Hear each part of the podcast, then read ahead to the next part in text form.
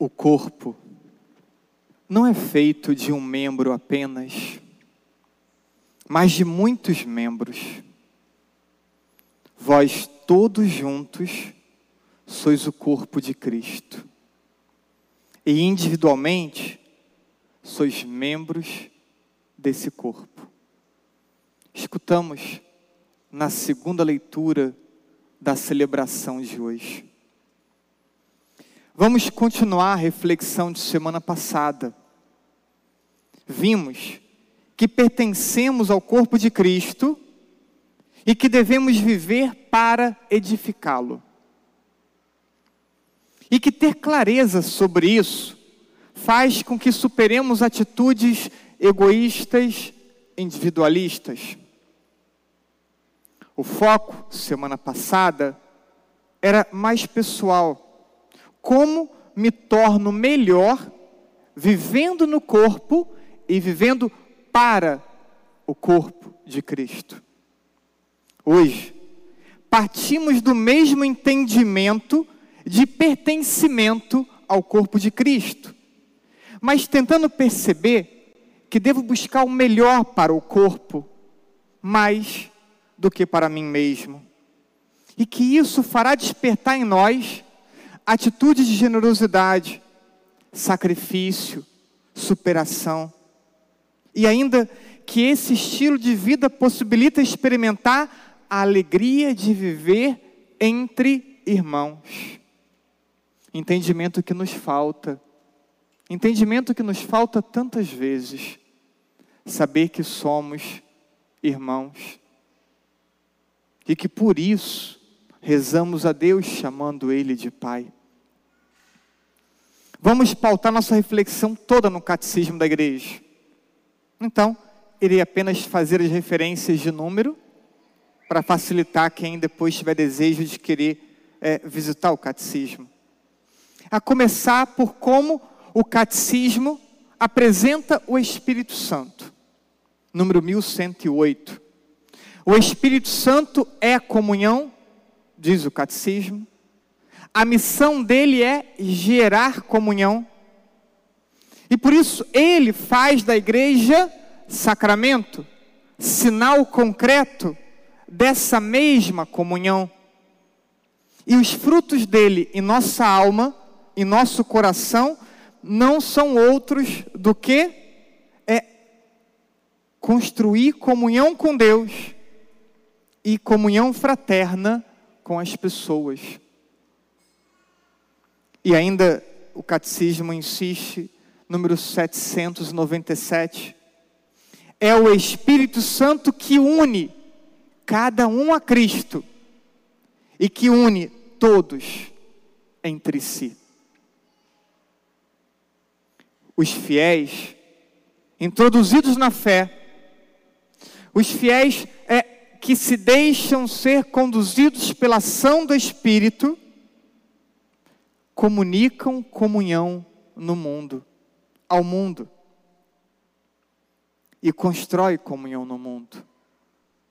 Esses homens e mulheres, repito, é, marcados pela presença do Espírito, já deveriam construir a comunhão na igreja, porque ela em si já é sacramento de comunhão.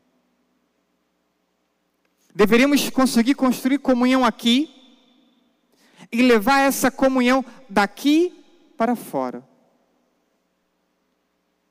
Mas estamos num mundo polarizado e de conflitos e trazemos o conflito e a polarização para dentro da igreja, ao invés de levar a comunhão daqui para fora, trazemos os conflitos e as divisões para dentro da igreja.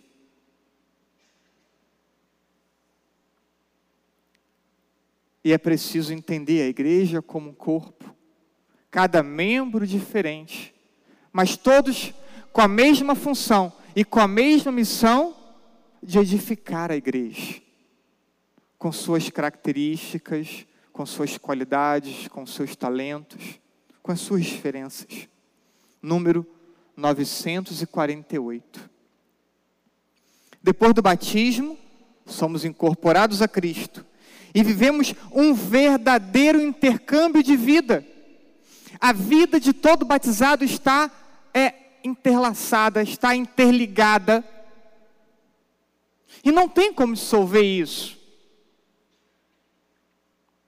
De modo que o bem e o mal, praticado e experimentado, afeta o corpo. O bem praticado por um batizado afeta o corpo. O mal praticado por um batizado afeta o corpo. Nossas escolhas não afetam apenas a nossa própria vida, mas afeta a dinâmica do corpo de Cristo. Por quê? Porque fazemos parte desse corpo, porque estamos interligados. E por isso temos que ser muito responsáveis com a nossa vida. Quando escutamos sobre algum ato de caridade grandioso, ou algum bom projeto executado, ou ainda um grande testemunho de fé dado, mesmo que em um lugar distante, em um país longe, ficamos felizes, orgulhosos de sermos católicos e queremos então contar às pessoas, compartilhar o fato. Mas o inverso, quando ocorre, um contra-testemunho de um leigo, de um consagrado, de um sacerdote, ficamos entristecidos e sentimos vergonha. Então, tanto nos alegramos quanto sentimos vergonha. Veja se não foi o que escutamos na leitura de Paulo. Vós todos sois corpo de Cristo. Por isso sentimos alegria, por isso sentimos tristeza. O Espírito Santo age nesse corpo. Pelo batismo, nos insere no corpo, já falamos. Pelos demais sacramentos, então, cura, fortalece e faz o corpo crescer. E por graças especiais, torna os fiéis, vocês e eu, aptos e prontos a tomarem sobre si os vários trabalhos e ofícios que contribuem para a renovação e o maior incremento da igreja. 798. O Espírito Santo nos cumula de graças para fazer a igreja crescer, para fazer o corpo de Cristo se desenvolver. Mas o que fazemos? com esses dons que recebemos. Quando celebramos Pentecostes, quando invocamos o Espírito Santo, quando permitimos que Ele haja em nós, possibilitamos nos tornar como aqueles primeiros cristãos que tudo era tido em comum. Atos, capítulo 4, versículo 32. Nós temos a vida em comum? Nós temos a vida partilhada? Nós fazemos a igreja crescer com a nossa vida, com os nossos talentos? O que fazemos com a vida que recebemos de Deus para a igreja, para o corpo de Cristo, para o outro que eu deveria chamar de irmão? O que eu faço? para Ele, para a igreja, com a vida que recebi de Deus. Continua o Catecismo 952. Tudo que o verdadeiro cristão possui deve considerá-lo como um bem que é comum de todos. O cristão é um administrador dos bens do Senhor diz o catecismo. A tua vida não é tua, a tua vida é de Deus. Você administra para Deus a tua vida. Administra para Deus aquilo que você possui. Caberia aqui, ou ao menos teríamos a possibilidade aqui, de abrir um outro aspecto de reflexão, que é como o Espírito Santo edifica a igreja pela Santa Missa que consagra a Eucaristia. E como essa Eucaristia consagrada, ela também estabelece profunda comunhão com Deus e entre os irmãos. Mas iria alongar demais a reflexão. Mas deixe uma referência. Papa Bento, ainda enquanto cardeal, no livro Compreender a Igreja Hoje. No primeiro capítulo desse livro, desenvolve esse tema. E o subtítulo do livro é justamente uma igreja chamada à unidade, uma igreja chamada à comunhão. Para perceber que nós, enquanto cristãos, membros dessa igreja, devemos gerar comunhão, construir unidade, sermos promotores de unidade. E não vivermos polarizados, dividindo, Então fica a sugestão do livro do Papa Bento. O movimento precisa estar claro para todos vocês. O caminho que fizemos de reflexão de semana passada para cá, esse caminho de conversão pessoal supõe maior conhecimento da doutrina. E como vocês me escutam falar sobre isso. Por quê?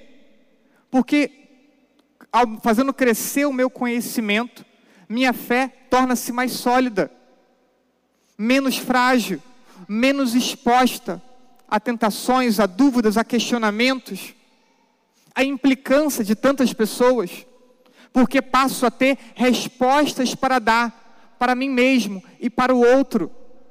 E por isso é uma falha grave, é uma falha grave não nos empenharmos no aprofundamento do conhecimento de nossa fé. Porque ao não aprofundar nossa fé, eu a exponho. A exponho ao perigo de perdê-la. Então, um passo de conversão é o conhecimento. Um outro passo de conversão é a menor incidência de pecado sobre nossa vida.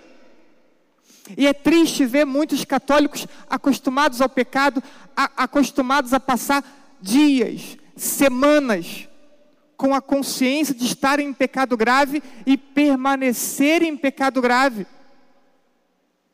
Não é confessar para comungar, é confessar porque não pode permanecer em pecado. A comunhão eucarística é uma consequência de quem está em comunhão com Deus. Mas lutar contra o pecado. Terceira realidade de quem quer converter a vida e quem quer estar mais perto de Deus é a vida mais piedosa, que se reflete em nossa oração cotidiana, se reflete em nossa postura na igreja, a forma como vestimos, a forma como nos comportamos na celebração, a forma como nos colocamos diante de Deus. E uma vida piedosa e virtuosa. Assim, é superada a atitude de egoísmo. Assim, crescemos na consciência de pertencimento ao corpo. Assim, a vida tende a ser mais para o corpo, mais para o outro e menos para si mesmo supliquemos ao Espírito Santo: vem agir na minha vida, vem agir na vida de nossa comunidade, para que sejamos, é, para que entendamos melhor a igreja, o corpo de Cristo, esse pertencimento ao corpo, no qual todos nós somos chamados a experimentar, e que possamos viver para o corpo viver para a igreja. Como que você se entende católico e acha que que não precisa viver para a igreja? E acha que não precisa viver para o corpo de Cristo? Como você pensa e entende ser católico e não tomar consciência que precisa servir aos irmãos. Que Deus nos ajude. Nos ajude a entender que servir aos, aos irmãos é uma experiência de fé da qual não posso abrir mão. E assim, faremos a igreja mais bela, faremos a igreja crescer. Que Deus nos ajude, a todos nós, assim seja.